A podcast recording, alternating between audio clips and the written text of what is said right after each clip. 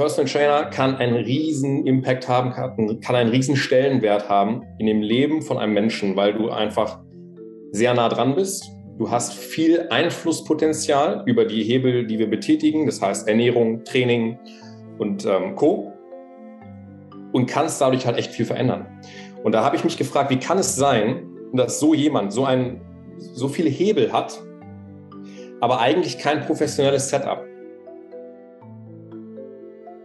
Und ähm, dass auch, wenn jemand uns verlässt und sagt, er geht nach Australien oder was weiß ich, dass trotzdem immer noch ein paar Foundations von dem, was wir mit ihm gemacht haben oder mit ihr gemacht haben, immer noch da sind und man halt quasi tatsächlich eine Transformation eben nicht nur auf physischer Ebene, die man in Bildern sehen kann, das auch ähm, hat, sondern eben ja auch einfach Tools an der Hand hat, mit denen man halt langfristig immer wieder dahin kommen kann. Ähm, das gehört zu unserem Mission Statement quasi dazu. Das ist ein ganz entscheidender Teil, ist, dass wir die Suche danach konstant weiterführen.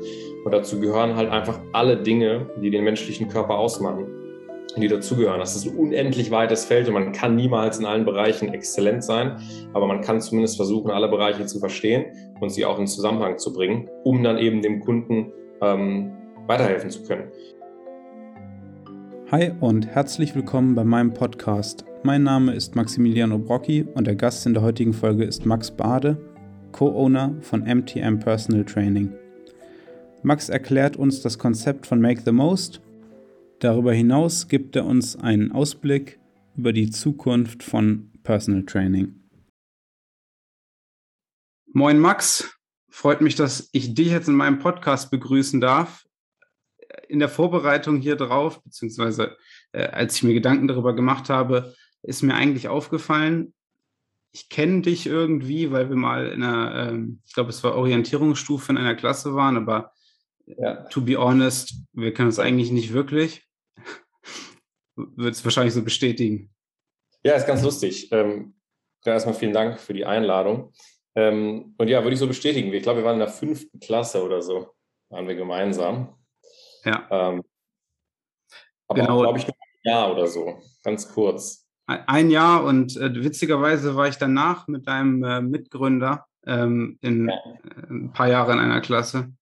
Aber, aber auch da dasselbe Spiel. Also äh, das ist aber auch vielleicht ganz gut und auch ganz äh, authentisch, dass ich eigentlich äh, gemerkt habe, okay, wir können gar nicht irgendwie ahead einsteigen, sondern wir müssen eigentlich erstmal über dich als Person einmal sprechen, weil ich sonst auch überhaupt gar keinen Überblick habe. Und was mir auch aufgefallen ist, ich habe so ein bisschen versucht zu verstehen, äh, wer ist Max Bade eigentlich? Und das kannst du gleich vielleicht selber auch nochmal ähm, erklären. Du hast ein Personal Training Gym in Berlin, was aus irgendeinem Grund für mich extrem präsent ist. Aber ich weiß nicht, wie präsent es tatsächlich ist. Also ich bin da etwas biased und mir ist es auch ein bisschen schwer gefallen äh, zu verstehen. Äh, also vielleicht kennst du das selber, man, man sucht nach Identitäten für andere Personen und bei manchen Leuten fällt einem das schwer, was ich nicht grundsätzlich schlecht finde. Also Max Bade, was ist deine Identität aktuell? ja, also ich hoffe erstmal, dass, ähm, dass das Studio nicht nur für dich präsent ist, sondern natürlich auch für viele andere Leute deutschlandweit und hoffe, dass das nicht nur deinem Bias geschuldet ist, sondern dass das tatsächlich durch ähm, die Arbeit, die wir jetzt in den letzten Jahren geleistet haben, vielleicht auch anderen so geht, würde ich mich auf jeden Fall darüber freuen, zumindest wenn es in der Branche soweit ist. Ähm, Identität Max Bade. Ähm, man kann ja sicherlich jetzt viel dazu sagen. Ich habe auch verschiedenste Ideen, aber ich versuche es mal so ein bisschen auf meinen ähm, beruflichen Kontext zu beschränken. Ähm, ich habe vor vier Jahren ich mich dazu entschieden, ähm, mit meinem besten Freund und jetzt Mitgründer Malte ähm, gemeinsam eine Firma für Personal Training ins Leben zu rufen. Ähm, das ist MTM, steht für Make the Most. Und die, die Grundsteine der Idee kamen wahrscheinlich schon ein bisschen früher. Ähm, aber vor vier Jahren wurde dann quasi gezündet und wir haben gesagt, wir machen das jetzt, weil äh, Personal Training damals quasi so gerade on the, on the forefront war sozusagen, ähm, so salonfähig zu werden, sage ich mal, ähm, bekannter zu werden. Wir haben uns gedacht, es ist wichtig, dass es bald eine Institution gibt, die Personal Training so richtig in der Gesellschaft etabliert, sage ich mal. Das heißt, dass Personal Training für uns lange, lange ähm, so ein bisschen, ja, mal so dieser Lonely Worker, der irgendwo in einem, ähm, in einem Studio sich eingemietet hat und da so ein bisschen sein Ding macht, war. Und wir dachten uns, naja, das ist ja eigentlich ein, eine Branche mit extrem viel Zukunftsperspektive. Da kann ich später auch noch ein bisschen was zu, zu sagen. Ähm, und die muss halt einfach nur professionalisiert werden. Und das haben wir uns so ein bisschen zur Aufgabe gemacht. Und deshalb würde ich auch sagen, dass ein Großteil meiner Identität natürlich um dieses Thema herum schwirrt. Das heißt, meine Identität ist wahrscheinlich am Ende mittlerweile Unter bin ich Unternehmer im, im, Gesundheitssektor, so würde ich mich beschreiben, ähm, aber natürlich auch selber noch als Personal Trainer aktiv. Ähm, Genau, und da, ähm, um, das umfasst letztendlich den größten Teil meiner Identität, na klar. Hm. Also du hast jetzt gesagt, ihr hattet die äh, Firma vor vier Jahren gegründet. Wenn ich mich richtig erinnere, bist du ein Tick jünger als ich. Also würde ich schätzen, du bist auch 28. Sprich, das war, da warst du 24, was ich extrem früh finde. Äh, also das da mein, meinen großen Respekt. Dann waren es sogar fünf Jahre, weil die Firma haben wir tatsächlich habe ich mit 23 gegründet, das weiß ich noch. Ähm, nur wir haben aufgemacht, haben wir dann vor vier Jahren. Also das, das Studio eröffnet, aber die Firma existierte quasi schon ein halbes Jahr vorher. Deswegen war ich 23.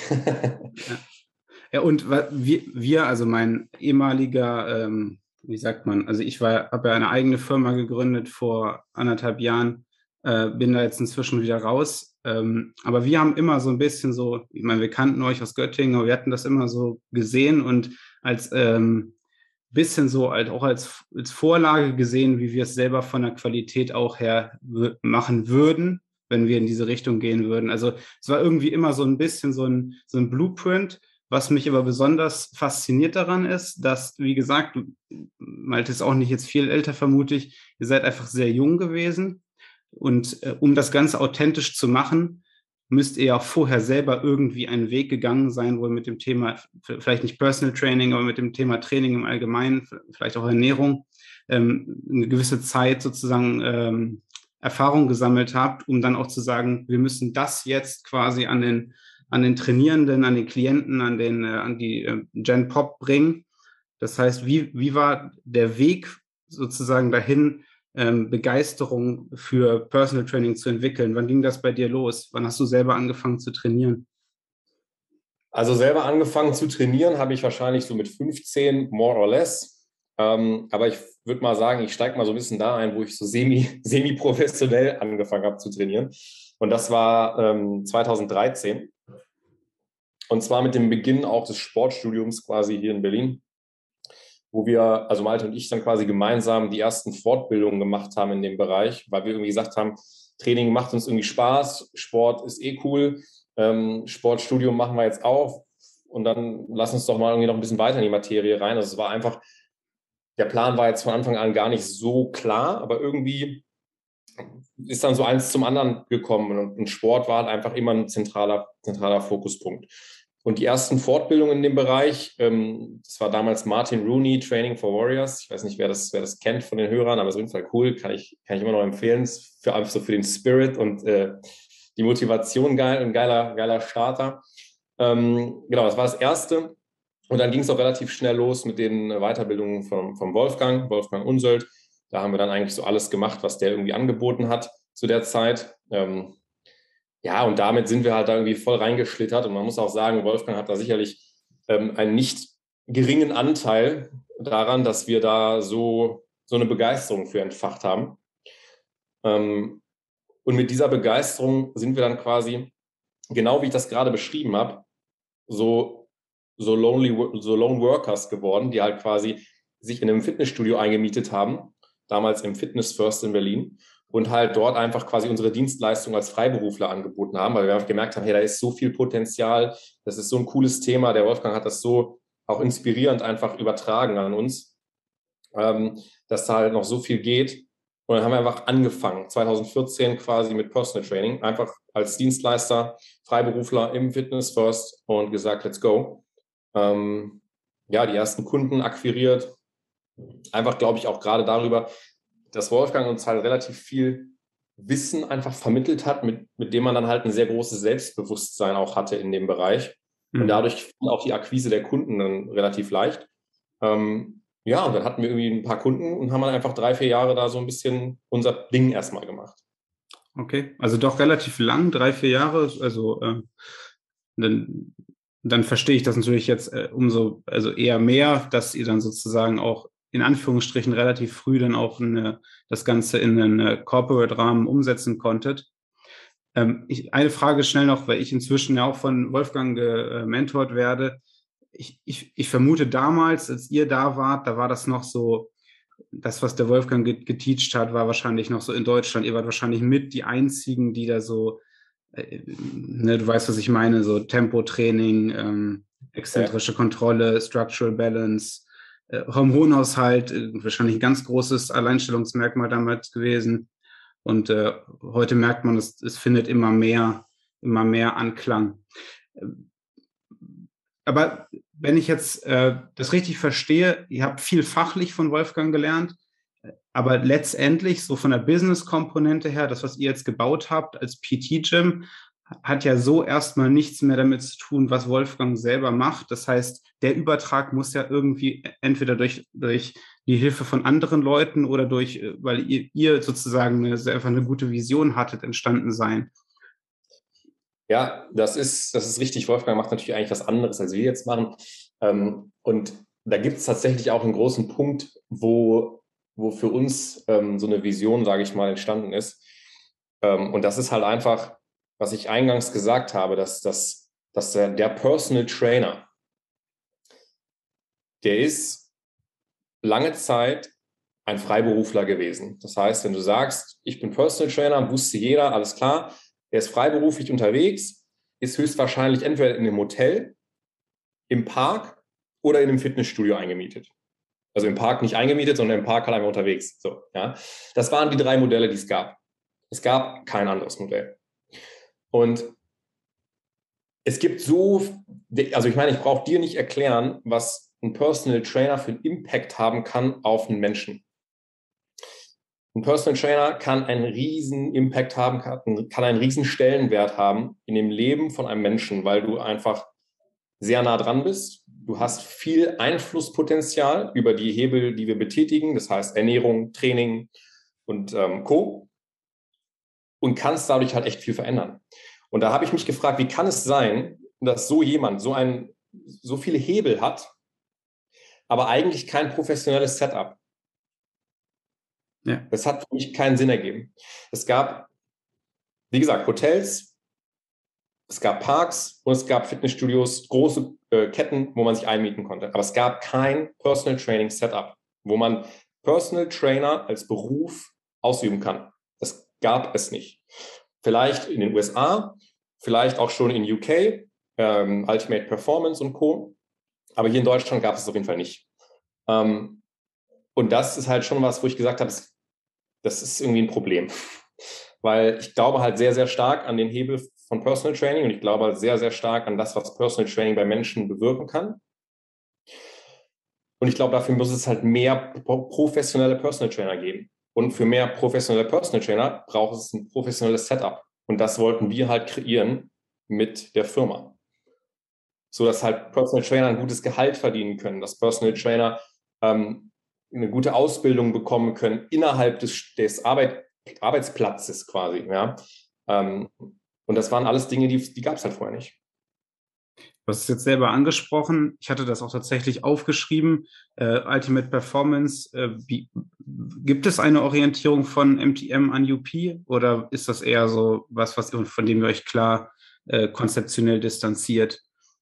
Oder wo sind da die Gemeinsamkeiten? Ich weiß nicht, vielleicht kannst du dazu was sagen. Ja, ich kann sagen, dass ähm,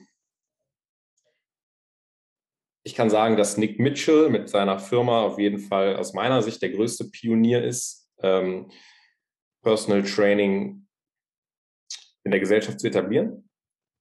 Und klar haben wir das auf jeden Fall verfolgt und verfolgen das auch immer noch, was die machen, ähm, weil sie sind mit Abstand die erfolgreichste Personal Training Firma der Welt. Und na klar, wir wären ja blöd, würden wir uns das nicht angucken, was die machen. Ähm, und ich bin ihm dafür auch sehr dankbar, dass er da so, so viel schon Pioniersarbeit geleistet hat. Und ähm, wir machen Dinge auf jeden Fall anders. Klar. Aber ähm, ich würde in keinster Weise sagen, dass die das irgendwie nicht gut machen oder so. Also ich bin ganz fest davon überzeugt, dass es eine sehr gute Firma ist, dass er ein sehr, sehr starker Charakter ist, der das sehr, sehr stark aufgebaut hat und nach wie vor vorantreibt. Wir interpretieren ein paar Dinge ein bisschen anders. Ich glaube, das muss aber auch so sein, sonst äh, kommt man halt nicht weiter. Aber es ist auch so, dass wir natürlich immer mal wieder gucken, was macht der, der Wettbewerber. Ähm, klar. Ja, ich wollte das jetzt auch gar nicht provokant fragen. Äh, UP, ähm, die haben ja äh, krasse Transformationsbilder in sehr kurzen Zeiträumen und dann ist natürlich die offensichtliche Frage, wie nachhaltig äh, ist das Ganze? Ich glaube, das kann man auch einfach so, kann man vielleicht auch einfach so sagen. Ähm, vielleicht können wir da den Übertrag direkt zu MTM machen. Ähm, kann man euer Konzept vielleicht in ein paar Stichworten ähm, beschreiben? Kannst du, also du kannst es ganz sicher. vielleicht kannst du das einmal machen. Ja, klar.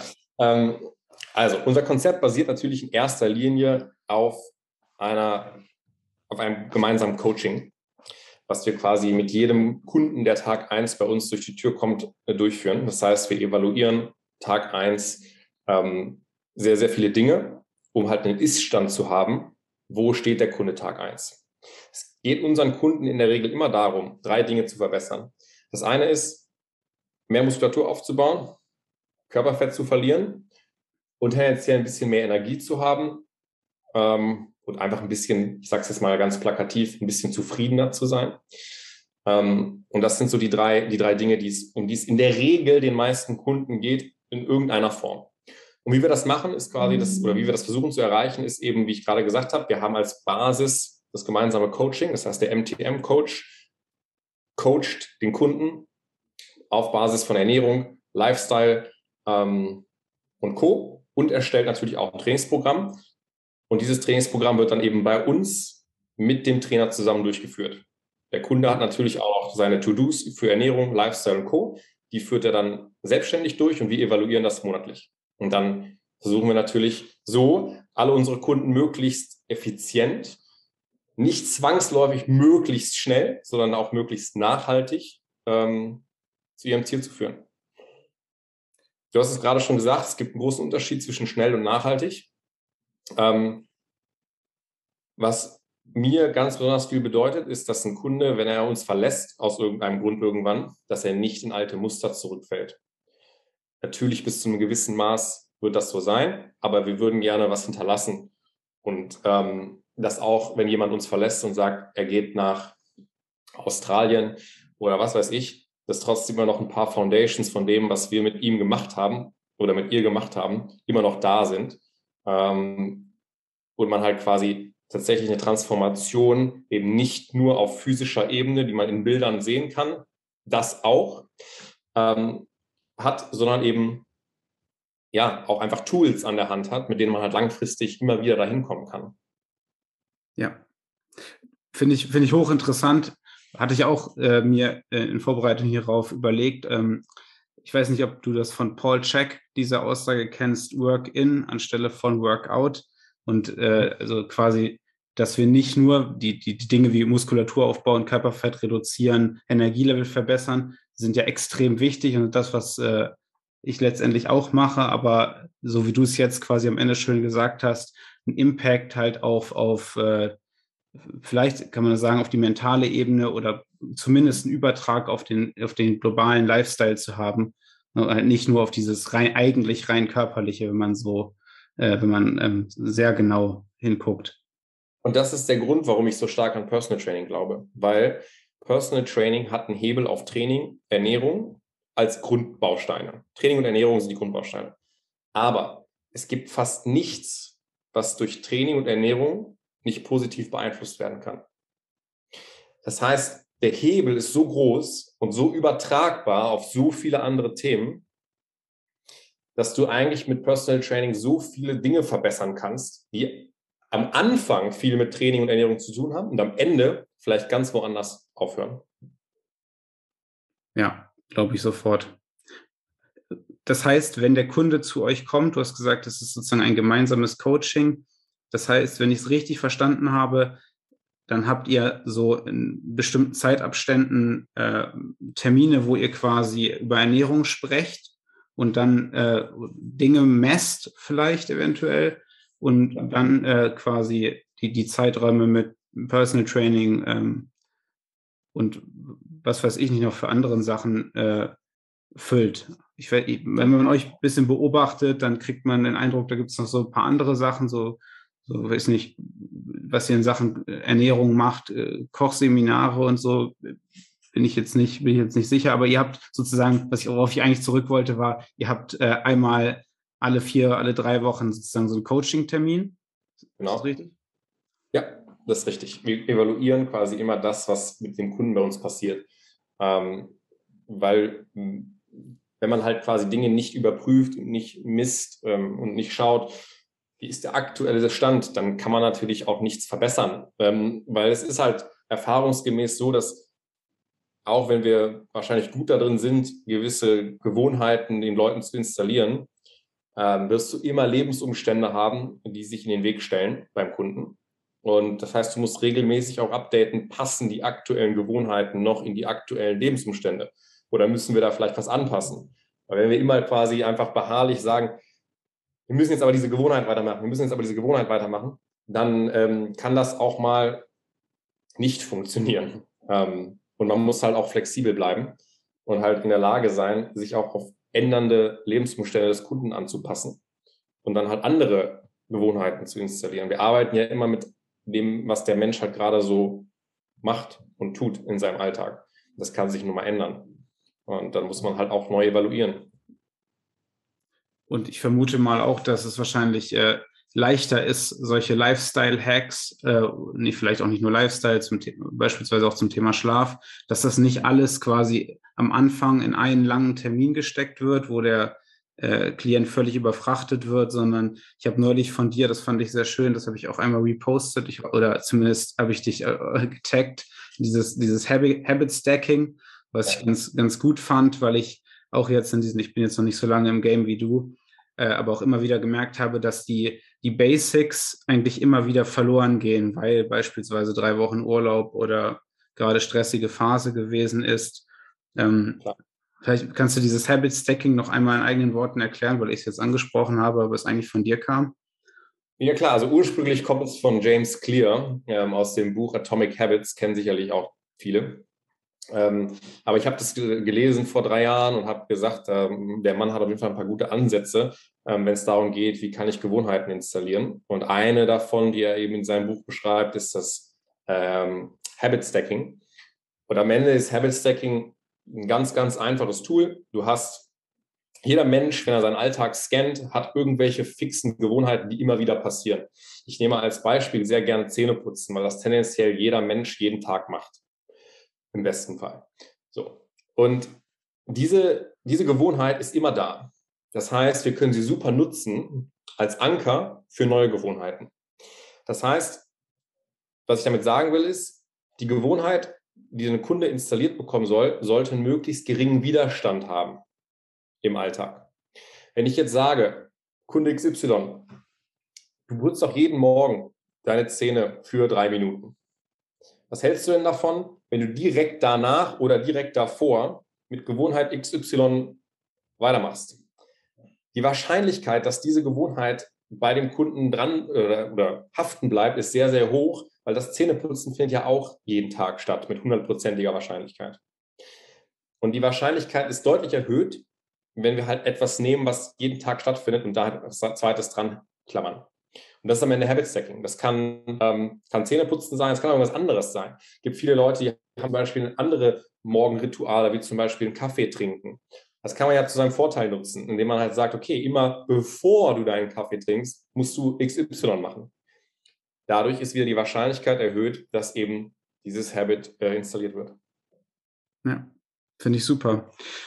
Wie groß haben denn solche, solche Lifestyle-Veränderungen, also wenn jetzt von dir ausgehen, ich weiß nicht, ob ihr das ähm, unter euch Coaches bei MTM unterschiedlich ist, Aber wie, äh, wie groß nimmst du Einfluss auf so Sachen wie beispielsweise Meditation oder irgendwelche Atemübungen, die du versuchst, deinen Kunden für zu Hause sozusagen als Hausaufgabe mitzugeben? Oder anders gefragt, was kriegt denn bei euch ein Klient äh, so die für Hausaufgaben mit? Ja, ähm, klar, also ich glaube, unsere Toolbox ist relativ groß und ähm, Sachen wie Atemübungen oder Meditation gehören in Einzelfällen auch dazu. Ähm, ja, es ist natürlich immer eine Frage, wie weit kenne ich mich selber mit dem, mit dem Thema aus und inwieweit kann ich dann auch darüber was erzählen und das auch jemandem erklären, warum er das machen soll. Aber wir versuchen natürlich konstant auch unsere Toolbox immer zu erweitern, weil es halt so viele Dinge gibt, die wichtig sind. Und klar ist auch, dass es Kunden gibt, wo Atemübungen oder Meditation sicherlich ein sinnvolles Add-on sind. Ähm, und dann nutzen wir das und wählen das auch aus. Ähm, aber klar, die Basics, die, die wir natürlich auch erstmal in den Vordergrund stellen, sind eine gesunde Schlafhygiene. Ähm, das heißt Einschlafzeit, Aufwachzeit. das sind die drei Hauptmahlzeiten am Tag zu gucken, wie können wir die vielleicht allergenfrei gestalten wie können wir die ähm, vielleicht im Sinne von einem stabilen Blutzucker gestalten? All solche Dinge. Also das ist extrem divers, fängt natürlich immer relativ ähnlich an, weil am Anfang die Basics natürlich sowieso vieles verbessern und wird immer spezifischer, je länger der Coaching-Zeitraum mit dem Kunden läuft. Ja.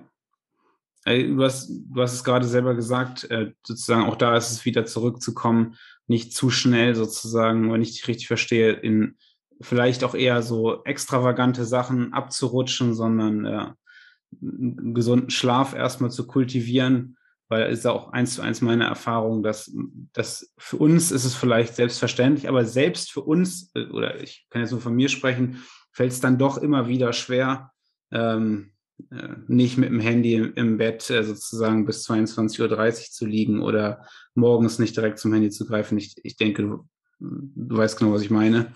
Ähm, ja, total. Also, das heißt, wenn wir jetzt wieder direkt zum MTM-Konzept zurückkommen, Kunde kommt, es wird gemessen, was, was, was beinhaltet sozusagen der, so, ein, so, ein, so ein Customer Lifecycle? Was, was passiert quasi in diesen, in diesen Coaching-Termin? Was wird gemessen? Ja, wir gucken uns natürlich in erster Linie Körperfett an. Ähm, dafür nutzen wir verschiedene Messmethoden.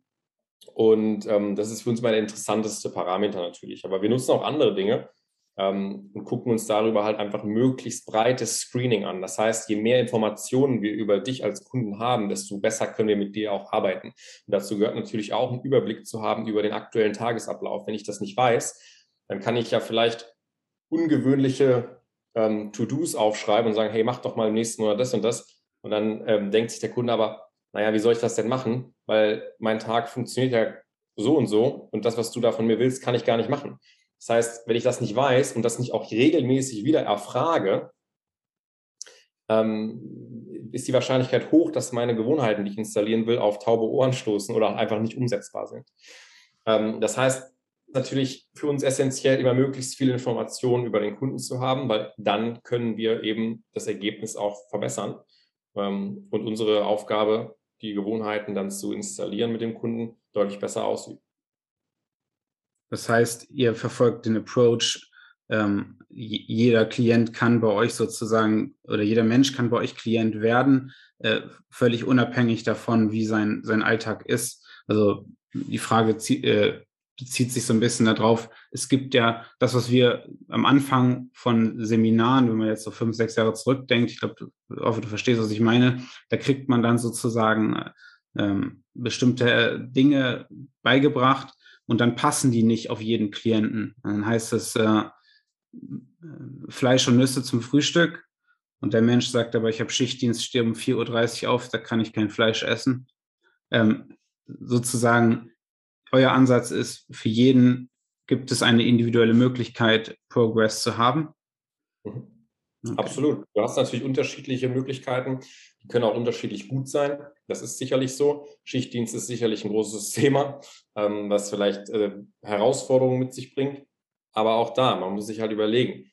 Ähm, es geht uns ja nicht darum, irgendwie den perfekten Kunden vor uns sitzen zu haben, der halt einen easy Alltag hat und man sagt halt, hey, mach doch einfach mal die Sachen am Tag und dann läuft schon alles. Und er sagt, ja, cool, na klar, mache ich.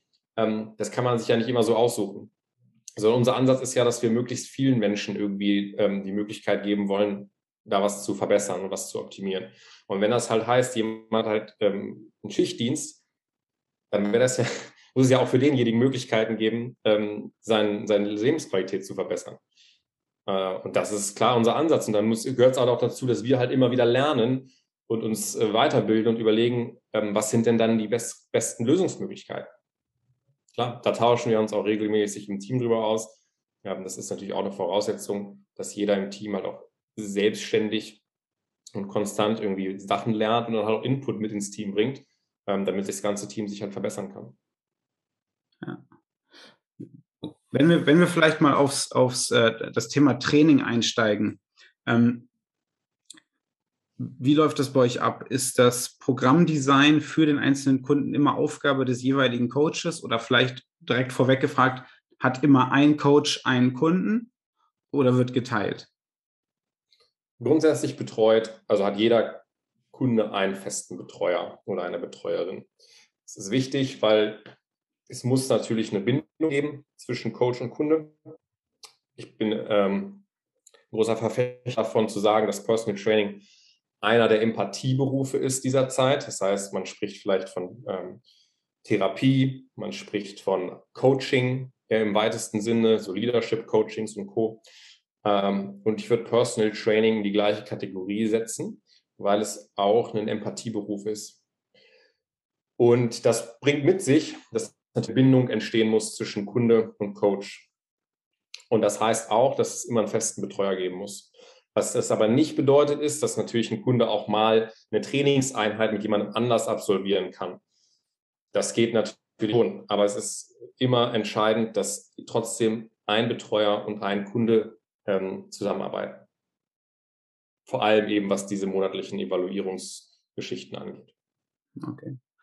Und äh, die, die zweite Frage war, ob quasi äh, der, das, das Training des, des Kunden, ob das äh, wie, wie ist da euer Schedule? Das ist jetzt mehr eine fachliche Frage als jetzt vielleicht für äh, einen, äh, für einen Selbsttrainierenden, aber ähm, habt ihr einen, plant ihr sozusagen den, wie lang ist so ein grundsätzlicher Customer Lifecycle ähm, im Schnitt? Also wie lange plant ihr voraus oder ist das sozusagen ähm, im Rahmen von äh, wellenförmiger Periodisierung sozusagen ähm, ja, ist unterschiedlich. Also wir nutzen natürlich in, in der Basis auch wellenförmige Periodisierung und ähm, arbeiten auch in der Regel mit vorgeplanten Makrozyklen. Ähm, aber das ist auch unterschiedlich von Kunde zu Kunde. Also es gibt auch Fälle, wo ein Kunde beispielsweise sagt, hey, ich bin jetzt ein Jahr lang hier, das weiß ich heute, ähm, und möchte halt gerne ein Jahr lang mit euch trainieren. Und dann überlegen wir uns natürlich, ähm, wie können wir vielleicht jetzt schon weit im Voraus denken und planen. Ähm, in anderen Fällen ist das nicht so. Das unterscheidet sich natürlich aber immer auf Grundlage der wellenförmigen Periodisierung, zumindest in 95 Prozent der Fälle. Ja. Das ist tatsächlich das, was jetzt für mich besonders interessant ist, sozusagen der Übertrag von dem, was, was ich auch gelernt habe, ähm, mit dem Fokus sozusagen Kraft zu steigern. Das ist ja sozusagen grundsätzlich der, der Fokus gewesen, den äh, Wolfgang auch gesetzt hat, sozusagen ähm, wegzugehen von diesem ähm, oder was heißt wegzugehen, sondern hinzukommen, wirklich auch den Fokus darauf zu legen, jemanden auch, äh, der vielleicht gar nicht auf dem Schirm hat, dass Starkwerden für ihn wichtig ist, sondern ähm, den Fokus darauf zu setzen, dass, dass äh, die Ver Verbesserung von Kraft immer sinnvoll ist. Und dann aber letztendlich sozusagen trotzdem das auf jeden Einzelnen und ihr habt ja da wahrscheinlich sehr, sehr viele unterschiedliche Menschen, das im Einzelnen sozusagen anzupassen. Und da besonders interessant für mich halt auch der Unterschied Mann und Frau. Ähm, gibt es aus deiner Sicht einen großen Unterschied im Programmdesign zwischen Mann und Frau? Oder handhabt ihr das ähnlich? Es gibt einen Unterschied, na klar. Es gibt auch einen großen Unterschied. Ähm, aber es gibt auch einige Überschneidungen. Und zwar ist es sicherlich für alle sinnvoll, wie du schon gesagt hast, dass sie stärker werden. Ähm, das erreicht man vielleicht auf gewisserweise unterschiedlichen Wegen, aber ähm, auch nicht zu unterschiedlich. Also es gibt schon viele Überschneidungen. Na klar, man kann sagen, ähm, Frauen tolerieren ein bisschen weniger Pausenzeiten ähm, und tolerieren ein bisschen höhere Wiederholungszahlen aufgrund einer höheren Laktatschwelle und solchen Geschichten. Das kann man auch alles berücksichtigen, das tun wir auch. Aber ähm, ja, es gibt ein paar Unterschiede, die berücksichtigen wir, aber das Ziel ist trotzdem für beide oftmals gleich. Das heißt, mehr Kraft aufbauen, mehr Muskulatur aufbauen und mehr Körperfett verlieren. Das ist tatsächlich ähm, dann doch häufig sehr ähnlich. Und der Weg dahin ist sicherlich ein bisschen unterschiedlich, aber ähm, ja, ich glaube, die Ansätze sind, sind im Kern schon ähnlich. Definiert ihr Ziele in Form von, wie viel Körperfett sollte jemand erreichen für beispielsweise Gesundheit? Mm, ja und nein. Weil klar, wir definieren mit jedem Kunden Ziele. Ähm, das ist ganz, ganz entscheidend. Aber es ist ja immer die Frage, wo ist jemand Tag 1? Wenn jetzt jemand mit 40 Prozent Körperfett zu uns kommt, dann würde ich nicht äh, eine Zielsetzung ähm, hernehmen und sagen, es wäre jetzt gesund für dich, unter 15 Prozent Körperfett zu sein. Das mag so sein, aber der Zeitraum, ähm, in dem wir dieses Ziel stecken würden, der wäre halt sehr, sehr lang, realistischerweise. Und ich halte es immer besser, Ziele zwar herausfordernd zu gestalten, aber auch erreichbar, insofern, als dass der Kunde auch sehen kann, ähm, wann und wie bald kann ich da oder in der Nähe von dem sein. Und für jemanden, der mit 40 Prozent zu uns kommt, würde ich wahrscheinlich eher sagen, hey, wenn wir unter 30 Prozent kommen, ist schon mal der, der erste Step, der dich deutlich gesünder gemacht hat, als du vorher warst. Und von da würde ich dann quasi den nächsten Step angehen und sagen, jetzt sollten wir vielleicht mal versuchen, die 25 Prozent ähm, zu erreichen. Ja, ist jetzt lediglich ein fiktives Beispiel, aber ähm, ich würde für so jemanden jetzt nicht sagen, du musst unter 15 Prozent kommen, sonst bist du nicht gesund. Das halte ich für äh, keine intelligente Strategie. Ja, was, wie, was ich da so ein bisschen raushöre, und das gefällt mir echt ganz gut, ist, dass ihr zwar Fokus auf objektive Messwerte legt, aber grundsätzlich als Basis das Ziel subjektives äh, Wohlbefinden und äh, subjektiv wahrgenommene Leistungsfähigkeit, Energielevel ähm, ne, äh, ist, anstelle von äh, unser Ziel ist jetzt hier in sechs Monaten 10% Körperfett und dann, wenn es nicht, nicht läuft, dann ist sozusagen, äh, also das ist ja dann auch dann schwierig zurückzurudern. Für wen ist dieses Ziel entscheidend? Jemanden unter 10% zu kriegen und in sechs Monaten die Top Transformation. Ist das für den Kunden wichtig oder ist das für mich wichtig? Für mich ist es sicherlich nicht schlecht, wenn ich sagen kann, ich habe in sechs Monaten die Person hier auf unter 10 Prozent gebracht, guck sie dir an, das ist das Before and After. Ähm, das ist für mich sicherlich gut. Ist das für den Kunden gut? Weiß ich nicht. In welchem Interesse will ich aber handeln, um eine erfolgreiche Firma langfristig aufzubauen? Im Interesse des Kunden, weil wir sind Dienstleister und wir liefern einen Service an Kunden, die etwas von uns wollen. Und ich finde, es ist ein Disservice zu sagen, wir bringen dich jetzt auf unter 10 Prozent in sechs Monaten ähm, und danach mir die Sintflut. Ja, ich glaube, ich glaube, du hast extrem recht damit. Das war zumindest auch in den letzten zwei Jahren eins meiner größten Learnings. Ich würde sagen, dass, dass äh, man durch dieses Thema Körperfettmessung da interessiert mich jetzt auch gleich deine Meinung dazu, sehr vorsichtig damit umgehen muss, insbesondere bei Menschen, die sowieso einen äh, sehr starken Fokus auf ihr Äußeres setzen, äh, weil man sozusagen auch so ein bisschen die, die Macht in der Hand hat, um äh, anstelle von gesunden Ernährungsgewohnheiten eher Essstörungen bei Leuten zu verursachen. Würdest du sagen, dass, würdest du mir dazu stimmen? Ja, klar, man hat natürlich eine, äh, auch von Person zu Person stark unterschiedlich, aber man hat natürlich einen Einfluss, ähm, wie die Menschen sich selber wahrnehmen, indem man halt quasi Messwerte über den Menschen hat und halt sagen kann, die sind jetzt gut oder die sind schlecht. Das heißt, man kann theoretisch eine Wertung darüber fällen und das ist ja sicherlich auch berechtigt. Und man muss darf auch nie aus dem, aus dem Fokus verlieren. Die Leute, die hierher kommen, die haben ja in irgendeiner Form haben die ein Bedürfnis, was zu ändern. Sonst würden sie nicht kommen. Und dieses Bedürfnis muss man auch ernst nehmen und da muss man auch in der Lage sein zu sagen, hey, wir haben jetzt einen, äh, einen Status quo und wir wollen den auch verändern. Das heißt, der Status quo ist nicht das, was, also ist nicht gut. So, ja. Man muss trotzdem aber subtil und vorsichtig damit umgehen, wie man in diesem Verlauf ähm, äh, ja, die Leute betreut. Weil wenn halt mal Dinge nicht gut funktionieren, was auch dazugehört, dann muss man halt auch ähm, schauen, wie, wie kommuniziere ich das, wie gehe ich mit den Menschen dabei, dabei um in der Situation. Weil sonst klar hat man auch schnell, ähm, wenn man eine falsche und unrealistische Erwartungshaltung schürt, ähm, ein Problem. Und zwar ein neues. Ja. Das war nicht das, was deswegen der Kunde Tag 1 gekommen ist. Ja. Bringt es dann auch nichts, wenn man, wenn man den, den in, auf objektiven Messparametern alles verbessert hat und der Mensch unzufriedener ist denn je. Ja, das ist ja schon auch eher unwahrscheinlich. Meistens, ja. wenn alle objektiven Messwerte verbessert, sind die Leute auch erstmal zufrieden. Aber die Frage, die man sich immer stellen muss, wie sind die da hingekommen? Sind die da so hingekommen, dass sie das auch noch die nächsten drei Jahre so halten können und machen können? Oder sind die da so hingekommen, dass die das quasi auf Teufel komm raus erreicht haben und über die Ziellinie laufen und dann einfach erstmal zusammenklappen? Und das hilft halt keinem weiter. Weil dann passiert Folgendes. Der Kunde fällt vielleicht zurück in alte Muster, nimmt wieder x Prozent Körperfett zu, vergleicht sich dann aber ständig mit seinem früheren Ich, als quasi die Peak-Performance da war, bei 10 Prozent oder whatever. Ähm, und das ist natürlich dann ein Problem und gefährlich. Ja, nee, aber klar, ich äh, möchte an der Stelle auch nochmal ganz klar sagen, die, die Wahrscheinlichkeit, dass wahrscheinlich, äh, also ich gehe jetzt mal ganz stark davon aus, dass äh, wahrscheinlich 99 Prozent der Leute, die, äh, so wie du schon sagst, objektiv was verbessern, dass auch äh, subjektiv vieles besser geworden ist und nicht äh, the other way around. Das könnte jetzt hier ja. den falschen Eindruck erweckt haben. Das war, äh, ja. Genau. Wie, wie, wie, oft kommt denn der, oder was, was ist sozusagen das, was ihr demjenigen, der zu euch kommt, empfiehlt, wie oft in der Woche ähm, sozusagen PT stattfinden sollte?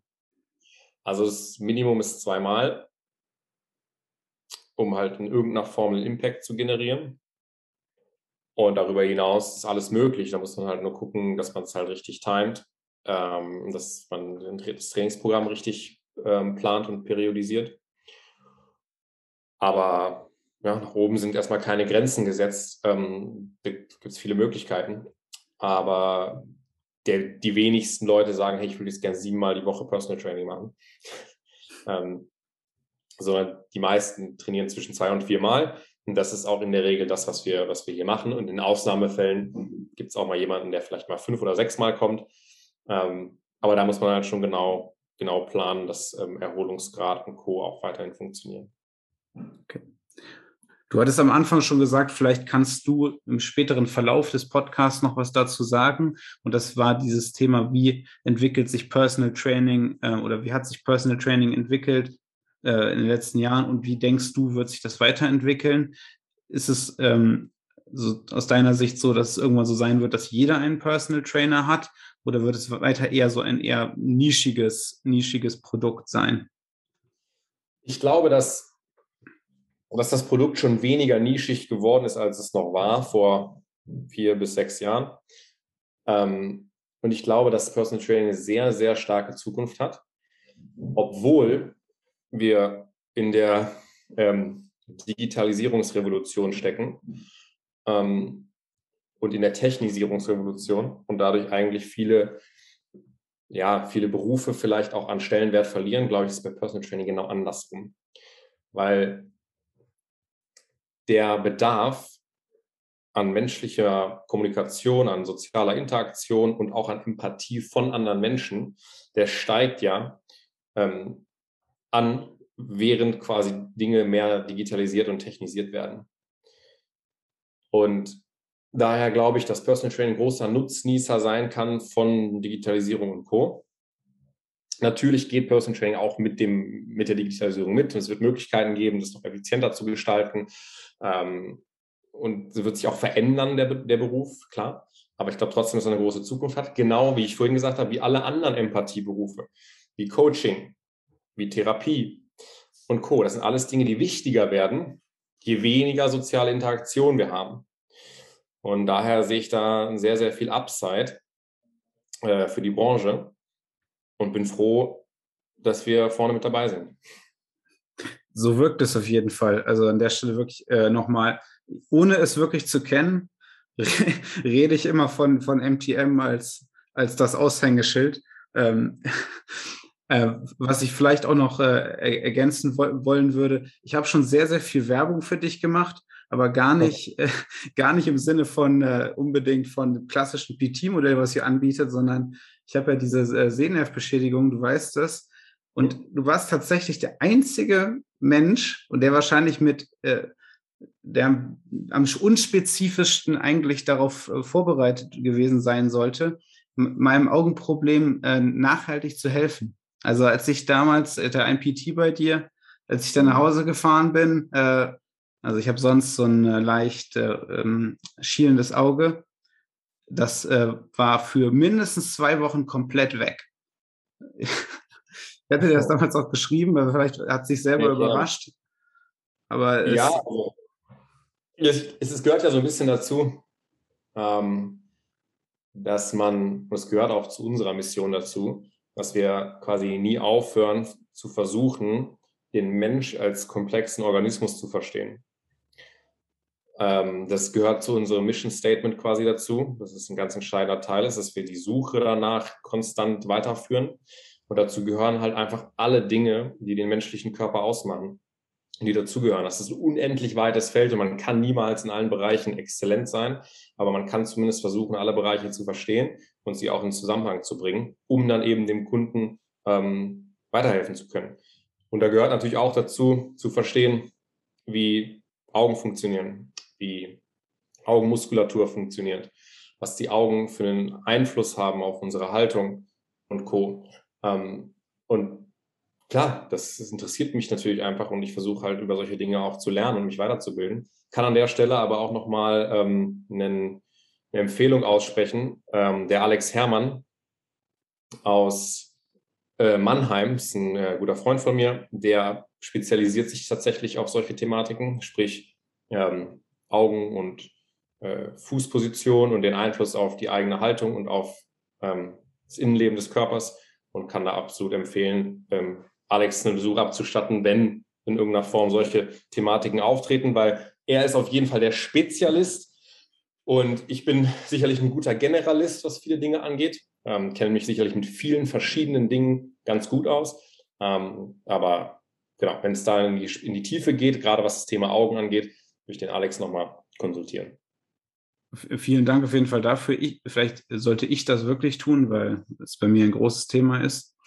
Es war auf jeden Fall auch damals das, was ich so bei dir gespürt habe, und du hast es jetzt gerade gesagt, dass es auch euer Mission Statement ist, dass sozusagen diese Neugier da ist, äh, den, den Körper als Ganzen zu verstehen oder vielleicht auch andere Dinge im, im Ganzen zu verstehen und sich immer weiterzuentwickeln und sich nicht damit zufrieden zu geben, wie äh, das der aktuelle Stand ist. Was ist das, was dich jetzt gerade, vielleicht gibt es ja was, was dich jetzt gerade äh, besonders beschäftigt?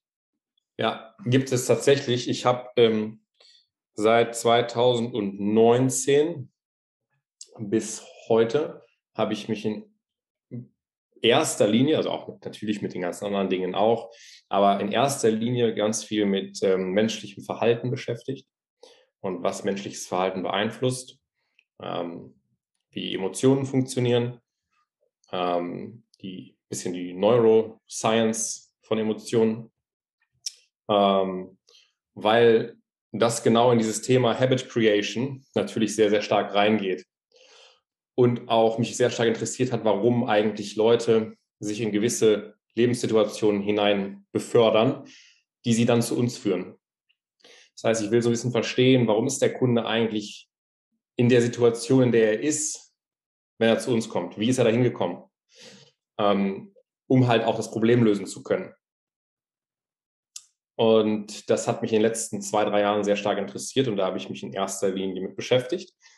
Ähm, zusätzlich zu den, klar, Training und Ernährung, da versuche ich natürlich auch konstant irgendwie Dinge zu lernen und mich darauf weiterzubilden, aber das ist sicherlich so in den letzten zwei, drei Jahren mein, mein First Topic of Learning gewesen. Und würdest du sagen, du bist da jetzt schon weitergekommen?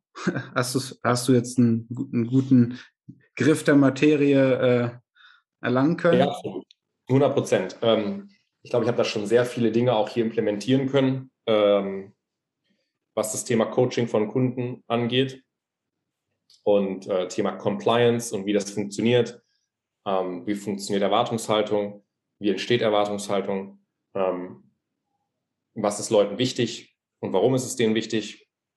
Und wenn man das alles versteht und relativ unkompliziert in den Prozess integrieren kann, ist wieder die Wahrscheinlichkeit gestiegen, dass die Leute den To-Dos folgen, die du, von, äh, die du ihnen mitgibst. Am Ende willst du ja, ich sage immer ganz häufig, es gibt so viele unendlich schlaue Trainer, ähm, die so viel wissen über Training und über Ernährung. Ähm, und ich kenne auch selber persönlich welche von früheren Seminaren, die wirklich super sind. Ja? Also rein inhaltlich sind es Top-Leute.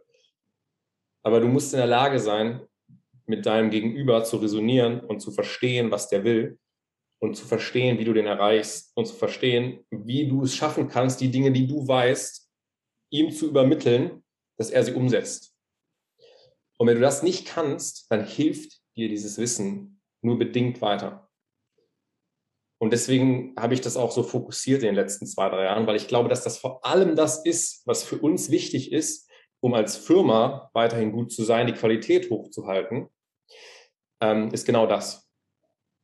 Weil nochmal, Ernährungs- und Trainingsbasics ist auch schon komplex, muss man auch erstmal verstanden haben. Aber wenn du die kannst, und es muss nicht tiefgehend sein, du musst nicht alles über den Blutzucker und über den Hormonhaushalt, du musst die Basics davon wissen, ja, aber du musst nicht alles darüber wissen.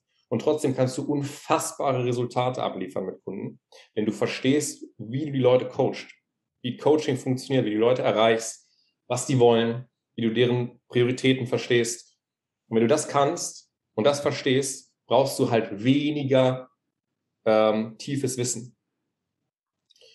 Und ich glaube, das ist der einzige Weg, wie man eine Personal Training Firma groß machen kann. Weil wenn du von jedem Trainer in deiner Firma ähm, erwartest, dass die alles verstehen über von, weiß ich nicht, ähm, wie funktioniert ähm, irgendwelche Hormonsynthesen im Körper, wenn es nachts 3 Uhr 32 ist. Ähm, wenn das jeder verstehen muss, dann wirst du es nicht schaffen. Aber es muss nicht verstanden sein, um Leute zu verändern. Du musst die Basics davon verstehen, ja. Und, das, und du musst die Basics von Coaching verstehen und wie man mit Menschen ähm, arbeitet. Ja, witzigerweise ist es auch genau das, womit ich jetzt mich seit, seit einiger Zeit beschäftige, weil es, ich finde, an sich selber merkt man, ähm, sowas eigentlich immer am besten. Wir wissen ja eigentlich, also wenn wir jetzt gar nicht nur über Training sprechen, sondern wir wissen ja eigentlich bei so vielen Dingen, wie sie eigentlich richtig wären und machen sie dann trotzdem halt nicht richtig. Aus Gründen, die du gerade gesprochen hast und diese zu verstehen, also will damit nur sagen, ich finde das Thema auch hochgradig interessant. Ähm, was sind so die, äh, oder kannst du sagen, was welche Informationsquellen, sei es Bücher oder welche ähm, Menschen dich da am, am, meisten weitergebracht haben? Äh, ja, kann ich. Ähm, ich fange erstmal mit der Person an, die mich da am meisten weitergebracht hat, und dann gehe ich auf ein, zwei Bücher. Ja. Ähm, die Person ist tatsächlich äh, Dr. John DiMartini. Ähm, ist vielleicht jedem ein Begriff, aber ist tatsächlich ein Experte über menschliches Verhalten. Hm, ja, in den letzten 49 oder 50 Jahren nichts anderes studiert hat als das. Also schon noch viele andere Dinge studiert hat, aber das war sein Thema. Und ja, von ihm habe ich halt eigentlich am meisten gelernt dazu und lerne auch heute noch viel von ihm. Ähm, und natürlich dahingehend auch alle seine Bücher, die sehr, sehr spannend sind und sehr interessant sind. Aber auch andere Bücher. Ich habe jetzt hier so ein paar liegen ich mal kurz sagen kann, wenn es hilft. Das eine ist äh, The Neuroscience of Emotion. Okay. Das ist ganz cool. Dann äh, habe ich hier oben stehen ähm, How Emotions Are Made. Ähm, oder von äh, Dr. Robert Sapolsky, Behave. Auch sehr cool. Von dem kenne ich mhm. irgendein anderes Buch. Why Zebras ja, Don't Get Ulcers. Ja, genau. Ist auch von ihm? Genau. Ja. Stanford ja, ist er, genau. glaube ich, ne? Ja, genau.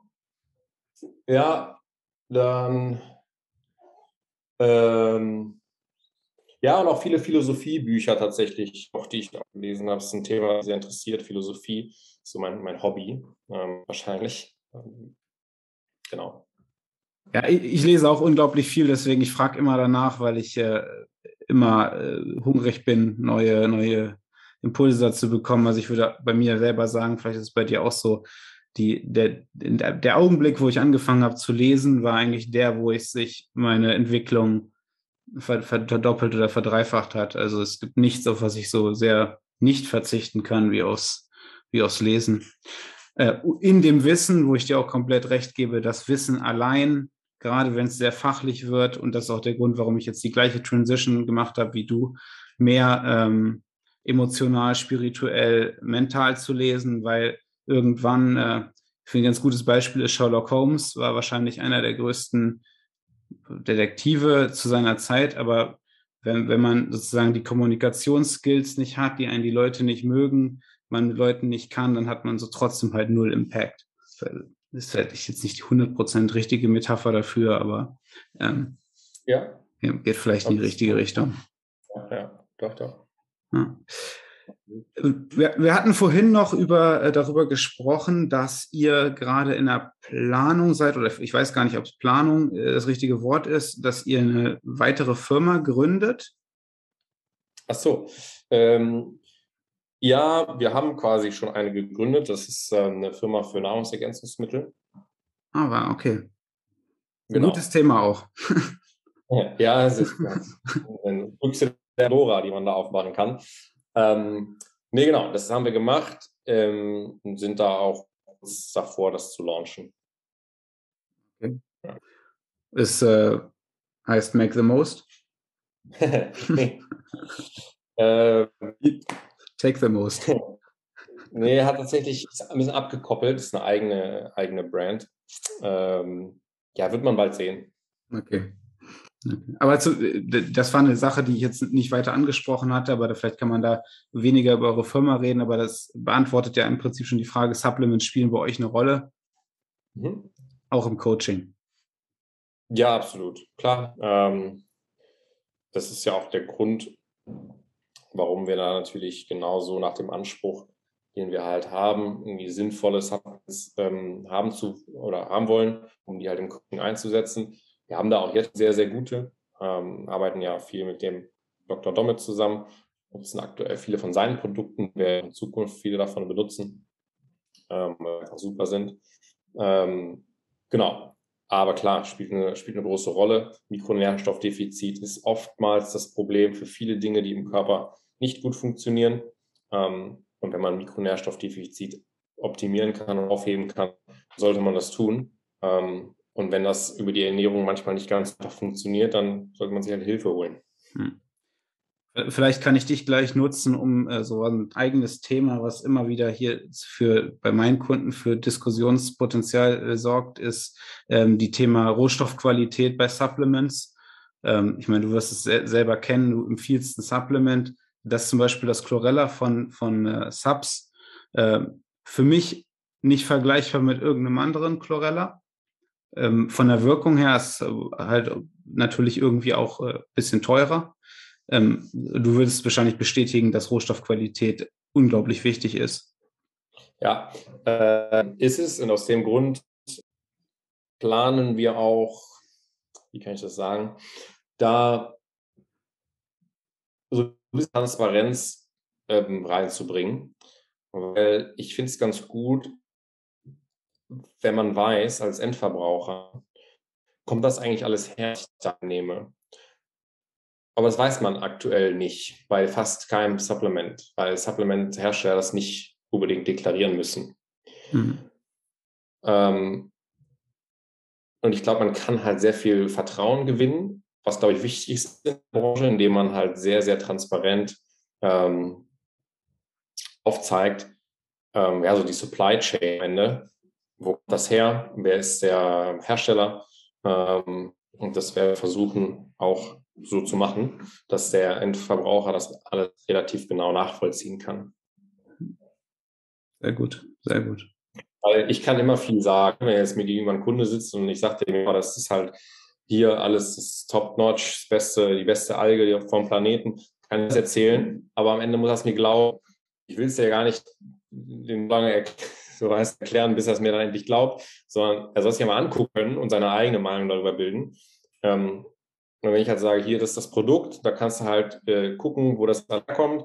Ähm, ist alles zertifiziert, alles ähm, ja, sichtbar, dann guckst du dir mal an und dann brauche ich das nicht erklären. Sehr gut. Also hilft dem Markt. Ja. Hilft wem? Dem Markt. Ach so, hilft dem Markt, ja. Der, der, der Supplement-Markt ist tatsächlich ist, ist ein interessanter, aber ähm, vielleicht jetzt an der Stelle auch, auch zu, zu komplex darüber zu reden. Ähm, also, was, was ich sehr schön finde, ist, äh, dass du nach äh, jetzt vier Jahren Personal Training Owner äh, weiterhin oder mehr denn je super zuversichtlich für die Branche bist, weil es ist ja durchaus was, worüber sich, also ich mir selber viel den Kopf zerbreche und ich denke halt auch viele äh, jung, junge Trainer. Ähm, wird dieser Beruf bestehen? Hat dieser Beruf so, so eine Zukunft? Ähm, und äh, ich, ich, ich sehe halt immer, ich komme ja aus der Physiotherapie, dass der Personal Training halt einen großen, äh, einen großen Vorteil hat gegenüber sowas wie Physiotherapie, wenn man jetzt im gesetzlichen Krankenversicherungssektor guckt, ist, dass es einen Anreiz gibt, seine eigene Qualität zu verbessern, weil man sozusagen halt nicht gedeckelt ist und weil man äh, dieser Beruf noch so in den Kinderschuhen steckt, dass er sich noch, er hat noch so viele Möglichkeiten, sich halt positiv zu entwickeln. Und ich äh, bin immer begeistert, wenn ich sozusagen äh, so beispielsweise bei euch gucke, dass, äh, dass es einfach sehr gut zu laufen scheint. Also jeder, der irgendwie zu viel Konkurrenz hat, äh, mir macht sowas eher Mut und ich finde es äh, deswegen auch cool, dass du hier im Podcast warst. Vielleicht kannst du ja noch irgendwie an der Stelle sagen, ähm, ich vermute mal für Nicht-Berliner schwierig, aber vielleicht auch für Berliner, die es jetzt eventuell hören, wie, wie ist äh, der Weg am besten zu euch Kontakt aufzunehmen? Genau. Ähm, ganz kurz noch zu dem einen Satz, den du gerade gesagt hast. Ich glaube, junge Trainer brauchen sich keine Sorgen machen. Ähm, die müssen einfach ähm, die, die Dinge, die Basics lernen, sich weiter fortbilden und dann werden wir im Optimalfall ein guter Arbeitgeber sein ähm, für, für junge Personal Trainer, die dann ähm, ja, mit uns auch einen Karriereweg gehen können, der auch spannend ist, der nicht ähm, Tag eins vorbei ist, ich bin jetzt Trainer, sondern halt auch Möglichkeiten hat, ähm, Aufstiegsmöglichkeiten, unterschiedliche äh, Einflussbereiche. Ähm, und ich glaube, da kann, kann der Markt sich drauf freuen. Das, und das werden auch andere, ich kann auch andere gute Personal Training Firmen hier in Deutschland, die jetzt anfangen, ein bisschen mehr zu machen.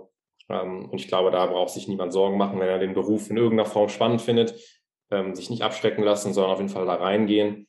Ähm, da gibt es schon ein paar Leute, die sich darum kümmern, dass das eine professionelle und gute Branche wird. und wenn man zu uns Kontakt aufnehmen möchte und bei uns trainiert werden möchte, dann kann man das am einfachsten über das Kontaktformular auf unserer Website äh, mtmgym.de. Allerdings ähm, sei dazu gesagt, dass äh, aktuell sind wir bis einer Kapazitätsgrenze. Ähm, das heißt, es kann sich durchaus auch ein bisschen, kann ein bisschen dauern, bis man dann anfangen kann, tatsächlich leider. Ähm, aber davon ausschrecken lassen, einfach mal anfragen und vielleicht passt was rein. Das ist ja vielleicht noch, noch eine interessante Frage, die mir dazu noch einfällt. Ist, plant ihr ähm, weitere Standorte, vielleicht auch äh, deutschlandweit? Ja, ja, klar. Ach so. Klar. Okay. Sehr gut. Naja, also ich, ne, wenn man, ich rede ja gerade viel davon, äh, irgendwie eine, eine, Branche irgendwie auch zu prägen und zu sagen, also, dass man ein interessanter Arbeitgeber äh, sein kann, ähm, und das, den Beruf professionalisieren möchte. Und dann muss man natürlich auch Möglichkeiten anbieten, sich zu bewerben. Und ein Studio ist immer irgendwann voll. Und dann kann halt, können da halt nur 15 Leute arbeiten oder so. Dann braucht man halt mehrere. Alright. Also vielleicht doch das neue UP. Nur in. Äh ja, also, ich habe, das sollte jetzt vorhin auch nicht falsch verstanden werden. UP ist auf jeden Fall ein interessanter äh, Wettbewerber, die das sehr interessant machen. äh, auch gerade was eben mehrere Standorte angeht. Ähm, klar, die Philosophie inhaltlich ist sicherlich ein bisschen andre, eine andere, aber Top-Firma. Ja. Max, war sehr interessant. Ich hoffe, ich kann euch mal bald wieder in Berlin oder ich kann euch bald mal in Berlin besuchen. Komme ich mal rein. Ähm, ansonsten seid ihr auf der FIBO? Nee. Nee, okay. Gut, dann, äh, wie gesagt, ich bedanke mich und ähm, bis äh, irgendwann. Ja, bis irgendwann, vielen Dank. Ähm, dir viel Erfolg mit dem Podcast. Dankeschön. Ich habe mich gefreut, äh, hier dabei zu sein. Und ja, bis bald. Bis bald.